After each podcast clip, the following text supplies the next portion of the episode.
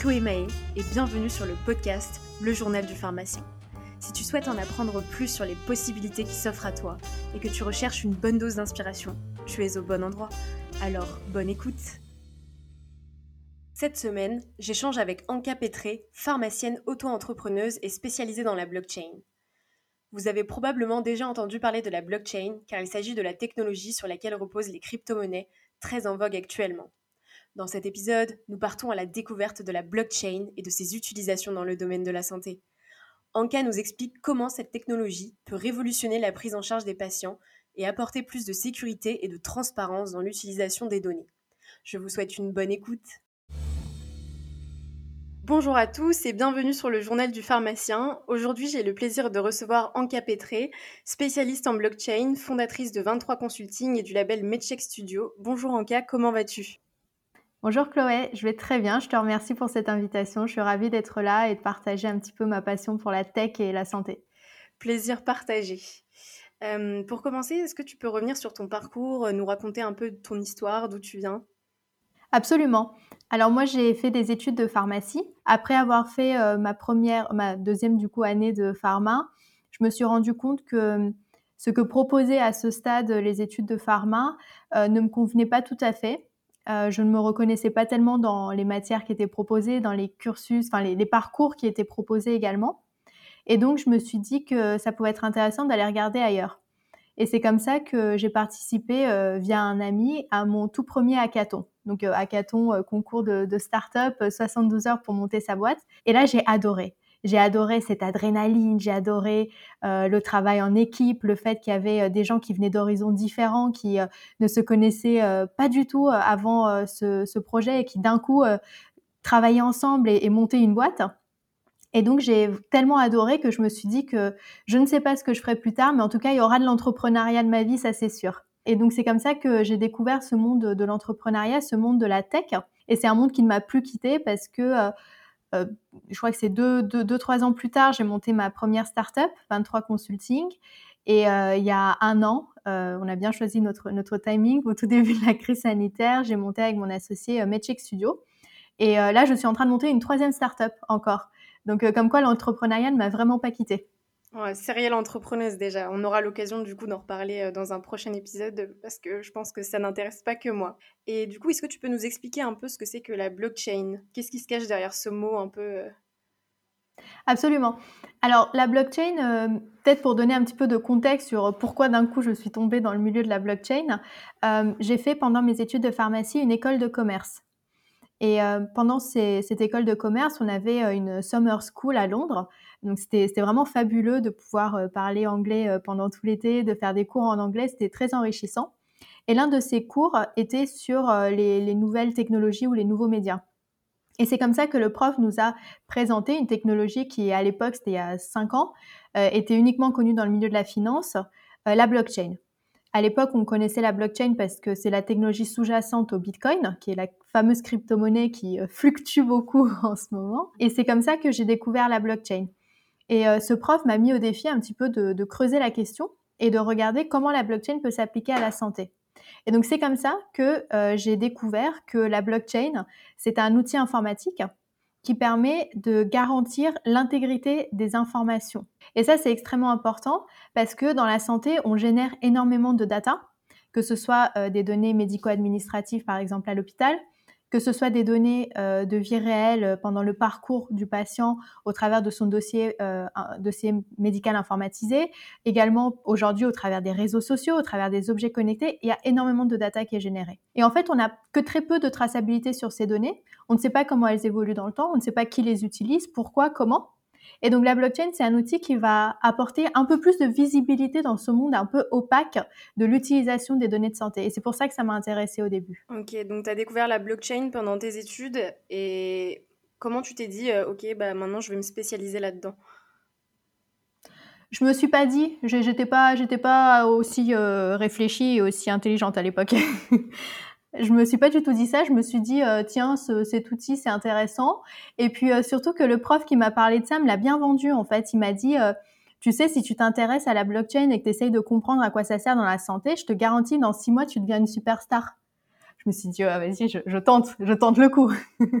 il, a, il, est peut-être fou, mais il a peut-être raison aussi. Euh, alors, je suis pas devenue une superstar en six mois, Néanmoins, c'est ce qui m'a permis euh, de, lancer ma première société, c'est ce qui m'a permis d'avoir une, mini euh, notoriété euh, dans le secteur de la santé grâce à cette expertise blockchain. Et, c'est comme ça que, j'ai mis un peu le, pied à l'étrier dans ce monde des techs. J'imagine qu'il n'y a pas beaucoup de pharmaciens dans, ce, dans cet environnement blockchain de base. Eh bien, tu serais surprise, il y en a de plus en plus. Tout simplement euh, par le fait que les pharmaciens sont de plus en plus sensibilisés à l'usage du numérique euh, en santé. Alors, je sais que ce n'est pas le cas dans toutes les facs, mais par exemple, euh, à, Châtenay, Paris 11, moi, je donne des cours au DU Digital Health de, de Caroline Mascret sur l'utilisation de la blockchain en santé. Donc on a déjà une, nouvelle génération de pharmaciens et aussi de professionnels du secteur de la santé qui commencent à entendre parler de cette technologie et, plus qu'entendre parler, qui vraiment commencent à l'utiliser, qui voient émerger des vrais cas d'usage. Et euh, comparé à il y a cinq ans quand j'ai commencé on me disait que j'étais complètement folle de m'intéresser à ce sujet, euh, enfin d'où ça sort. Aujourd'hui, euh, il y a des gens qui viennent me voir en me disant ouais tu sais ce truc on s'est moqué de toi il y a cinq ans on se disait que c'était étais complètement folle. Ben en fait tu veux pas venir nous en parler parce que là avec le Covid je pense que c'est en train d'émerger. Ok. Et peux-tu nous expliquer justement quelles sont les applications concrètement de la blockchain en santé? Comment on peut l'utiliser? Alors, les applications de la blockchain en santé sont assez nombreuses. Traditionnellement, on distingue trois catégories d'applications. La première catégorie d'applications, c'est tout ce qui touche à l'authentification de l'information, c'est-à-dire prouver qu'une information a existé à un moment T dans le temps et prouver que cette information euh, n'a pas été modifié, falsifié euh, dans les années qui suivent. Donc c'est un peu comme un acte notarié, c'est-à-dire euh, je mets un tampon sur l'information, cette information elle existe, elle va pas bouger dans le temps.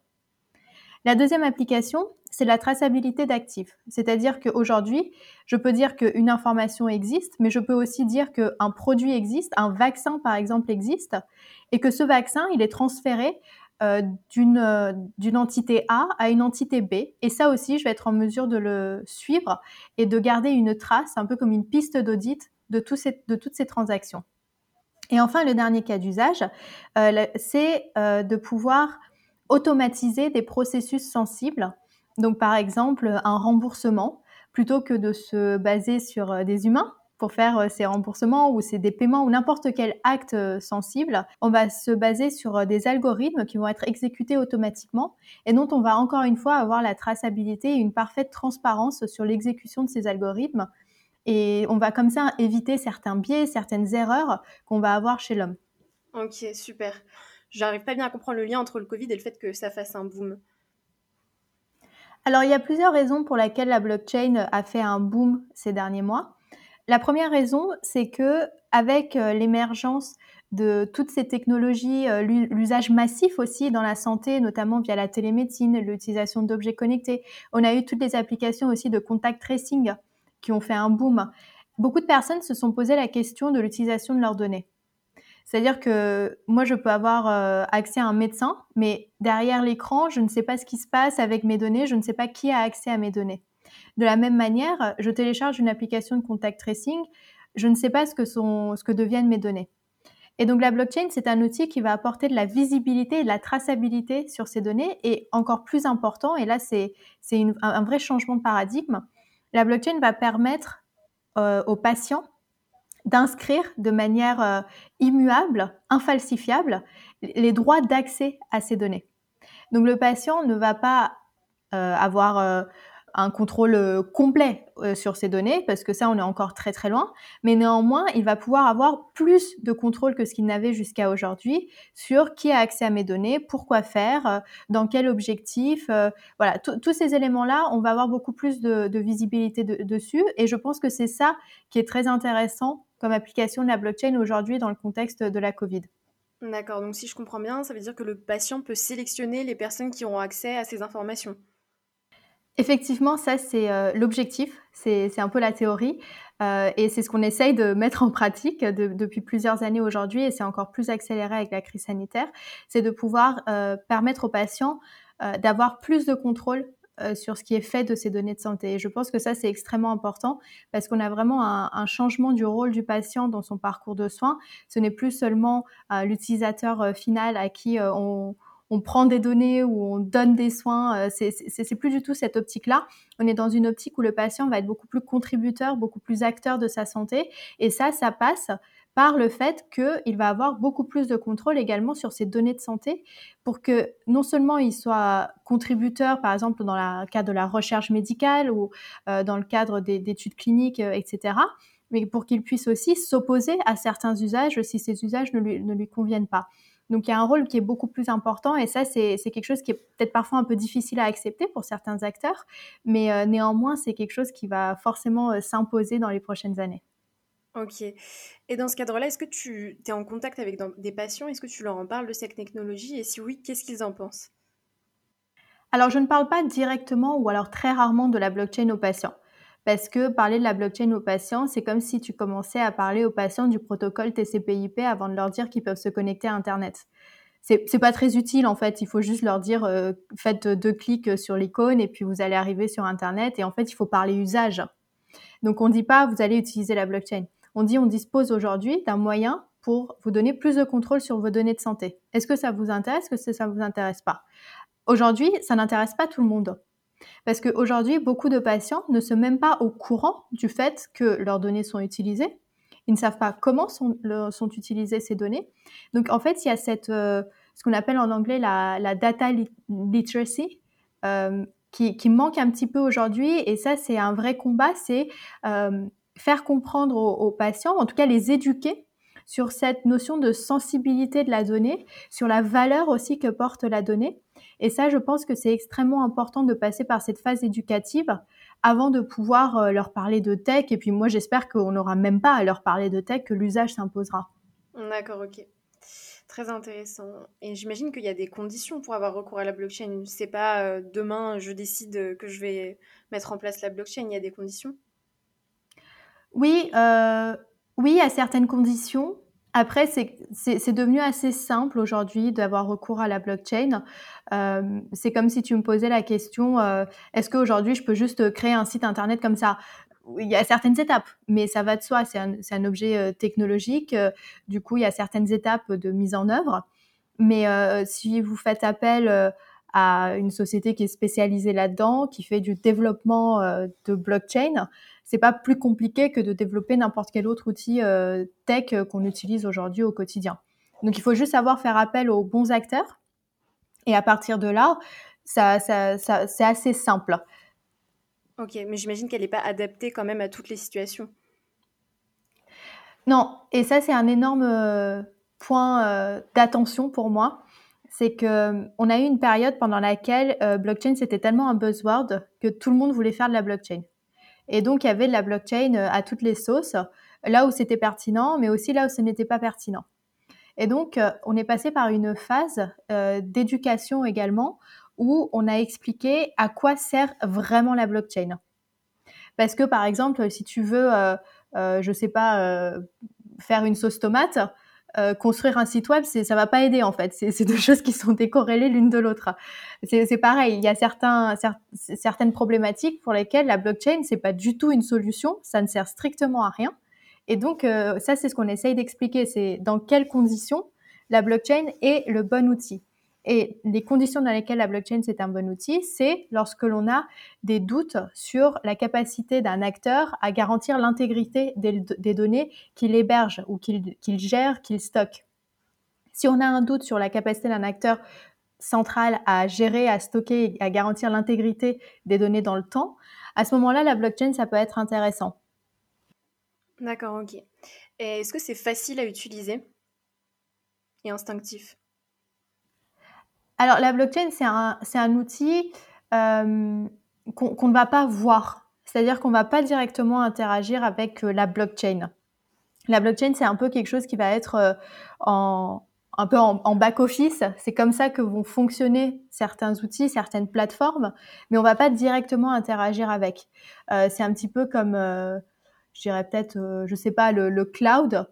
nous, on enregistre des données, en fait, mais on n'interagit pas directement avec le cloud. C'est une structure à part, voilà, c'est développé, ça réside quelque part, mais on n'est pas en contact direct, on va dire. D'accord, ok. Donc c'est une sorte de programme que vous installez en fait sur, les, sur les ordinateurs. Exactement, c'est mmh. exactement ça. Et qu'apporte la blockchain selon toi dans la santé? De la confiance, de la transparence euh, et une solution à un problème euh, qui aujourd'hui, euh, pour beaucoup, n'est pas un problème. C'est-à-dire que beaucoup de personnes n'ont pas cette notion que l'intégrité des données peut être compromise dans le temps. on ne se rend pas compte que, par exemple, aujourd'hui, si on va dans un hôpital et que nos données sont saisies, peut-être que dans dix ans, si on, si on, y retourne et qu'on regarde les données, ce sera plus forcément les mêmes. Euh, et ça, ce que je suis en train de dire, c'est pas anecdotique en fait. Ça, ça, arrive assez régulièrement. Il y a des études qui, qui sont faites là-dessus, mais on n'a pas encore cette sensibilité-là parce que déjà, on n'a pas la sensibilité, peut-être en tant que patient, que nos données sont utilisées. Alors, de se demander euh, est-ce que nos données euh, ont une intégrité dans le temps, c'est un peu philosophique à ce stade. Donc, en fait, on n'a pas cette sensibilité-là. Par contre, là où on va commencer à être de plus en plus sensible, c'est euh, sur la visibilité qu'on a de nos données. C'est-à-dire euh, qui, qui, les utilise, pour quel objectif. On a eu des scandales comme Cambridge Analytica, mais ça commence à dater un peu. Mais même là, avec la crise sanitaire, on l'a vu, cette question est beaucoup, beaucoup, beaucoup, beaucoup revenue. Les gens ont commencé à vraiment s'intéresser à ça. Et je pense que parce que la blockchain, c'est un outil qui va pouvoir répondre à cette question euh, de la souveraineté sur nos données de santé, sur nos données personnelles en tant que patient. C'est là en fait où ça apporte un réel service au secteur de la santé et plus précisément aux patients parce qu'in fine c'est bien le patient qu'on essaye de, servir systématiquement dans le système de santé. Ok, merci beaucoup. Et justement, dans ce cadre-là, est-ce que tu pourrais nous donner un exemple euh, où l'intégrité des datas a été compromise et où ça a mis en jeu euh, bah, la santé des patients? Oui, alors c'est un, exemple que je donne beaucoup, donc je m'excuse d'avance pour ceux qui m'ont déjà entendu donner cet exemple, mais je trouve que c'est un exemple qui, qui reflète bien cette problématique de l'intégrité. Euh, en fait, c'est le tout premier exemple d'utilisation de la blockchain euh, en santé. Ça date de 2014. À l'époque, il y a eu un, énorme scandale aux États-Unis parce que on s'est rendu compte que, euh, je crois que c'était une quarantaine de vétérans étaient décédés par manque de prise en charge dans les hôpitaux qui leur sont dédiés. Et en menant l'investigation, en menant l'enquête, le il me semble que c'est le FBI qui s'est rendu compte que ces vétérans se présentaient à l'accueil des hôpitaux, demandaient à être pris en charge, mais on leur disait que le temps d'attente était beaucoup trop long, que c'était 7, 8, 9 mois de temps d'attente. Ce qu'il faut savoir, c'est que la loi impose aux États-Unis à ce qu'on prenne en charge les vétérans dans un délai maximal de 14 jours. Donc on ne peut pas leur dire revenez dans 7-8 mois, euh, peut-être qu'à ce moment-là on vous prendra en charge. Donc c'est pour ça en fait que beaucoup de vétérans sont décédés parce qu'on n'avait pas respecté ce délai de 14 jours. Sauf que quand on a regardé les listes d'attente et les délais de prise en charge, comme par hasard, tout le monde avait été pris en charge dans un délai de 14 jours et on s'expliquait pas pourquoi ces personnes étaient décédées. Et en fait, ce qui s'est passé, c'est que ces listes d'attente avaient été falsifiées alors, faut pas imaginer des listes d'attente, un bout de papier qui traîne sur le coin d'un bureau. Hein. C'est des listes d'attente informatisées. Et même comme ça, avec les mesures de cybersécurité qu'on connaît aujourd'hui, on a été en mesure de falsifier ces listes d'attente pour que systématiquement, si un patient attendait plus de 14 jours, hop, on le faisait rentrer dans le délai légal de 14 jours à chaque fois. Et donc ça, ça a causé des morts. Et la solution à ça, ça a été, euh, a été portée par une start-up qui a tout simplement proposé de mettre ces listes d'attente sur une blockchain pour permettre de, garantir l'intégrité de ces données dans le temps et éviter ce type d'erreur. Mmh, d'accord, ok. Très intéressant. Euh, et en France, justement, est-ce que tu dirais qu'on est en retard par rapport à l'implémentation de cette technologie ou, ou pas?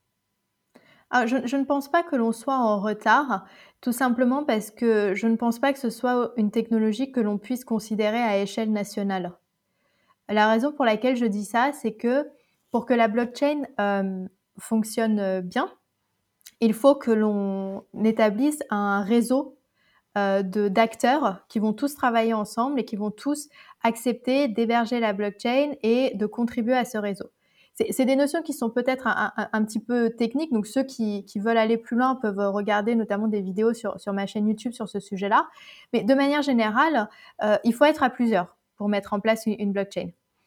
Et pour être à plusieurs, euh, il, faut trouver des acteurs de son écosystème qui souhaitent se joindre à cette démarche. Et habituellement, si je pense au secteur de la santé, c'est des acteurs comme les laboratoires pharmaceutiques, comme les établissements de santé. Et ces acteurs-là, surtout privés, sont, des acteurs qui sont implantés à échelle européenne, voire à échelle mondiale. Donc parler en termes de, filiales françaises, ça n'a que très peu de sens. Alors il y, a, certes des projets qui se développent sur le territoire français, et c'est très très bien, mais je pense que dans la santé, euh, c'est beaucoup plus intéressant quand ça se développe à échelle euh, européenne, voire plus. Et aujourd'hui, les projets qui sont les plus avancés, c'est en effet ceux qui sont développés euh, soit euh, sous la houlette de la Commission européenne, soit des projets qui sont menés par exemple par l'OMS. Donc tous ces, gros projets-là, qui incluent des acteurs euh, européens, vont beaucoup plus vite parce que ce sont des, acteurs qui ont une capacité de décision qui est aussi plus importante qu'à échelle locale. Et donc aussi des investissements qui sont beaucoup plus importants pour mener à bout ces projets-là. Ok, donc en fait, à terme, on pourrait euh, partager des données euh, un peu partout dans le monde, quoi. Et faire bénéficier chacun euh, de, des avancées de chaque pays. C'est l'idée, c'est qu'aujourd'hui, on est très dépendant d'un système local. C'est-à-dire que si moi j'ai envie de me soigner, je suis un petit peu contrainte d'aller chez mon médecin traitant ou à l'hôpital qui a déjà mon dossier médical, parce que sinon, il faut que je recommence tout depuis le début. Et ça m'intéresse pas de faire ça. Donc en fait, je, suis contrainte par ces histoires de, de, de silos de données de manque d'interopérabilité ça me contraint moi en tant que patient à aller dans tel hôpital et chez tel médecin parce que c'est lui qui a mes données et que c'est difficile d'aller ailleurs. Et ça, c'est dommage parce que du coup, ça réduit euh, le choix pour les patients. Si moi j'en ai marre et que je trouve que ça me convient pas le, système français, qui entre parenthèses est un système très bien, je ne dis pas le contraire, mais en tout cas si ça me convient pas, pour, pour, pourquoi pour, j'irais pas, je sais pas, en Allemagne, en Australie ou aux États-Unis? Eh bien, moi, dans l'idéal, j'aimerais pouvoir emporter mes données de santé avec moi, partir là où j'en ai envie, partager mes données de santé avec le médecin ou l'équipe médicale sur place, et juste reprendre ma prise en charge comme, comme si je l'avais faite en France. Ça, c'est l'idéal. Mmh, d'accord, ok. Donc, comme tu m'as dit, c'est euh, une sorte de programme qu'on installe sur des ordinateurs. Donc, comment le patient, euh, imaginons si je suis patient français, que j'ai euh, mes données sur une blockchain, du coup, je les aurai sur mon téléphone? Et je les partage du coup après en arrivant dans l'autre pays il faut imaginer la blockchain comme un registre, donc un peu comme une feuille Excel, sur laquelle on note des informations qu'on veut tracer dans le temps et pour lesquelles on veut garantir l'intégrité. Donc si vous, vous voulez garantir l'intégrité, par exemple, de l'accès à vos données, vous allez dire que vous enregistrez sur la blockchain. Alors enregistrer sur la blockchain, c'est pas vous qui allez le faire c'est vous, vous allez entrer vos préférences en termes de partage de données sur une plateforme euh, web euh, classique ou sur une app. Mais derrière, ce sera euh, envoyé, on va dire, sur la blockchain et ce sera stocké sur la blockchain, grossièrement expliqué. Mm. et donc en fait, vous en tant que patient, vous allez tout simplement donner vos préférences, c'est-à-dire moi je veux bien que mon dossier médical soit partagé avec tel médecin dans tel pays, mais pas avec tel autre médecin dans tel autre pays. Et en fait, ça, c'est droit d'accès aux données vont pouvoir être gérés via la blockchain. Après, la blockchain, elle va pas pouvoir euh, faire le transfert de vos données depuis votre hôpital, euh, je sais pas, euh, parisien jusqu'à l'hôpital new-yorkais parce que vous avez décidé de vous traiter à New York. Ce que je disais tout à l'heure, c'est vraiment le, la, la, big picture de, de l'idéal dans quelques années. La blockchain va résoudre une toute petite partie de cet idéal. C'est pour ça que euh, seule, la blockchain ne va pas pouvoir faire grand chose. Euh, il faut la coupler à plein d'autres technologies, à plein d'autres outils qui vont permettre d'atteindre euh, cet idéal que l'on a. Mmh, d'accord, merci, c'est un peu plus clair. Donc c'est assez abstrait, mais au fur et à mesure, ça devient un peu plus clair. J'ai mis, euh, j'ai mis 2-3 ans à comprendre, donc je pense que si là, en, 30 minutes, c'est pas très clair pour tout le monde, ce sera pas très grave. Non, mais déjà, t'en parles bien, je pense que ce sera le plus clair que ça peut être, à mon avis. Est-ce que du coup, il y a des formations? Est-ce qu'on peut se former à la blockchain? Absolument, on peut se former à la blockchain. Alors, forcément, je vais parler de ma formation en premier, avant de parler de celle des autres. Euh, euh, nous, en tant que, 23 Consulting, on offre des formations sur la blockchain aux acteurs de la santé. C'est ce qu'on fait depuis des années. On leur permet de mieux comprendre euh, quel est l'impact de la blockchain sur leur activité, comment est-ce qu'on peut utiliser cette technologie, quelles sont les, les choses à faire et les choses à pas faire. Donc, on va vraiment dans, le détail de comment bien utiliser la blockchain. Une autre alternative euh, pour euh, bénéficier de ces formations, c'est aussi d'aller regarder euh, des cours en ligne. je sais qu'il y en a par exemple sur Coursera, sur edX, sur toutes ces plateformes de, formation en ligne, où là aussi vous avez des cours dédiés à la blockchain. Alors je ne sais pas s'il y en a spécifiquement pour la blockchain en santé, mais en tout cas il y en a pour la blockchain de manière générale. Et puis sinon il y a notre bon vieux ami YouTube. Qui, qui a plein d'informations qui sont très utiles, très bien expliquées, très simples pour comprendre l'utilisation de la blockchain en santé. Ok, d'accord. Ben, merci beaucoup, Anka, pour toutes ces informations. Euh, pour finir, euh, est-ce que tu aurais euh, quelque chose à nous partager pour nous convaincre donc, que la blockchain, c'est une bonne solution en santé? Alors, Je pense qu'on est convaincu d'utiliser la blockchain quand on comprend le problème que la blockchain résout. Donc, je vais essayer de vous convaincre du problème qu'on essaye d'adresser avec la blockchain et de la philosophie générale. Imaginez votre, votre corps. Euh, vous n'avez pas envie euh, que, qu'on utilise votre corps, qu'on, qu'on vienne s'en servir euh, pour X ou Y raison sans votre accord. C'est quelque chose qui vous appartient, ça fait partie de votre humanité, de votre dignité, et vous n'avez pas envie juste de le laisser traîner à droite à gauche pour qu'on s'en serve comme on veut. Ça, tout le monde comprend ça. Eh bien, les données, pour moi, ça fait partie de notre corps. Ça fait partie de notre identité, de notre humanité, ça fait partie de notre dignité. Et donc, on ne veut pas que ces données de santé soient utilisées par n'importe qui et n'importe comment, donc, tout comme on n'a pas envie que notre corps soit utilisé par n'importe qui et n'importe comment. Et c'est ça, en fait, l'enjeu fondamental qu'on adresse avec la blockchain. La blockchain, c'est une petite solution qui va venir résoudre une petite partie de ce très gros problème. Mais c'est un problème qui est tellement important. C'est un, problème qui touche à notre humanité, qui touche euh, à, nous en tant que personne, qu'on ne peut pas euh, se dire que ce n'est pas un problème important à adresser. Et même si la blockchain ne résout qu'une toute petite partie de ce problème, eh bien, c'est une technologie sur laquelle il faut parier parce que même une petite solution, ça reste toujours une solution à ce très grand problème. Et donc, c'est pour ça que je pense que la blockchain, c'est quelque chose d'extrêmement intéressant, surtout sur le long terme. Et voilà, c'est la fin de cet épisode. J'espère que tu as apprécié. N'hésite pas à nous rejoindre sur la page Instagram du podcast, le journal du pharmacien, et à me dire ce que tu en as pensé. À bientôt sur le journal du pharmacien.